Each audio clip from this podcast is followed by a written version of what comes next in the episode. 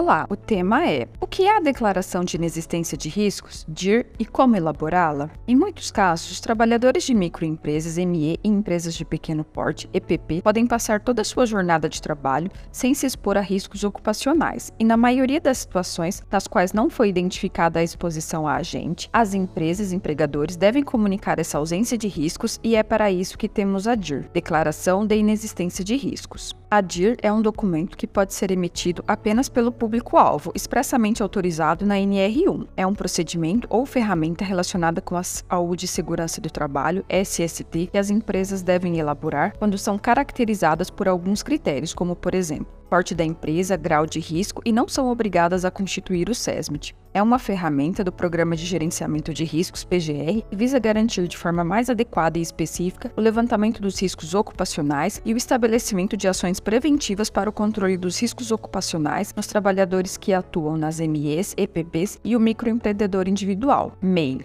O impacto da DIR na saúde e segurança dos trabalhadores pode ser mensurado a partir do número de empresas ME, EPP e MEI que existem oficialmente para o SEBRAE, dados de 2020 e números que podem ser alterados em decorrência da própria economia do Brasil. Em 2020, o país possuía um total de 4.168.271 de MPE, 477.408 de EPP optantes pelo Simples Nacional e 9.810.421 de MEI. Na maioria dos ambientes de trabalho que essas empresas atuam, a DIR é fundamental para o diagnóstico dos níveis de exposição dos trabalhadores ou caracterizar a falta de riscos, atender à legislação e apresentá-la quando for solicitada em alguns casos, como por exemplo, durante uma fiscalização do trabalho. Tire suas dúvidas sobre essa declaração e saiba mais um pouco sobre ela no artigo que preparamos. Acompanhe a seguir.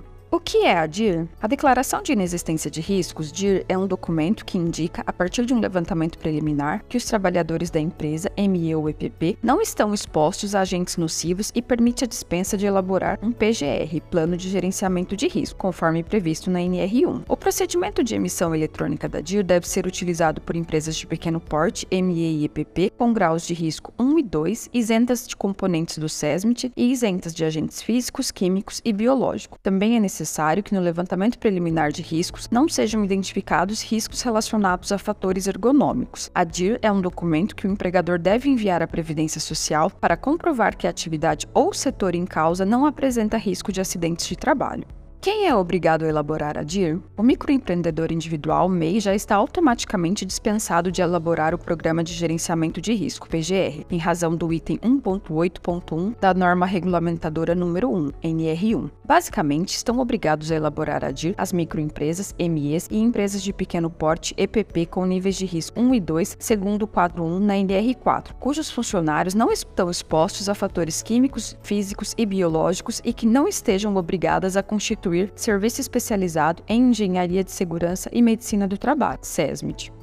Como elaborá-la? A DIR deve ser enviada somente pelo site do governo. Recentemente, a CIT lançou a ferramenta de declaração de insuficiência de risco no formato digital. É uma forma de atender o requisito 1.6.1 da NR1, no qual prevê que ao disponibilizar uma ferramenta para a elaboração de uma lista de documentos relacionados com a SST, os estabelecimentos, após consulta à CIT, fornecerão informações de segurança e saúde ocupacional em formato digital de acordo com o formulário aprovado da Secretaria do Trabalho. Outro ponto é que, ao se aplicar a avaliação de riscos do PGR não for identificada a exposição de trabalhadores a riscos ergonômicos, de acordo com o estabelecido pela NR17, estarão dispensadas as MEs, EPPs e os MEIs também da elaboração do Programa de Controle Médico de Saúde Ocupacional, PCMSO, previsto no item 7.1.1 da NR7. A DIRA é obrigatória? Este documento é obrigatório para atividades que não apresentam exposição a agentes nocivos. É uma declaração que pode ser solicitada por fiscais durante as inspeções. O sistema de obrigações trabalhistas, previdenciárias e tributárias e social também exige a declaração de que determinadas atividades são isentas de riscos. Gostou deste formato? Deixe um comentário nas nossas redes sociais e acompanhe os conteúdos de SST com o OnSafety.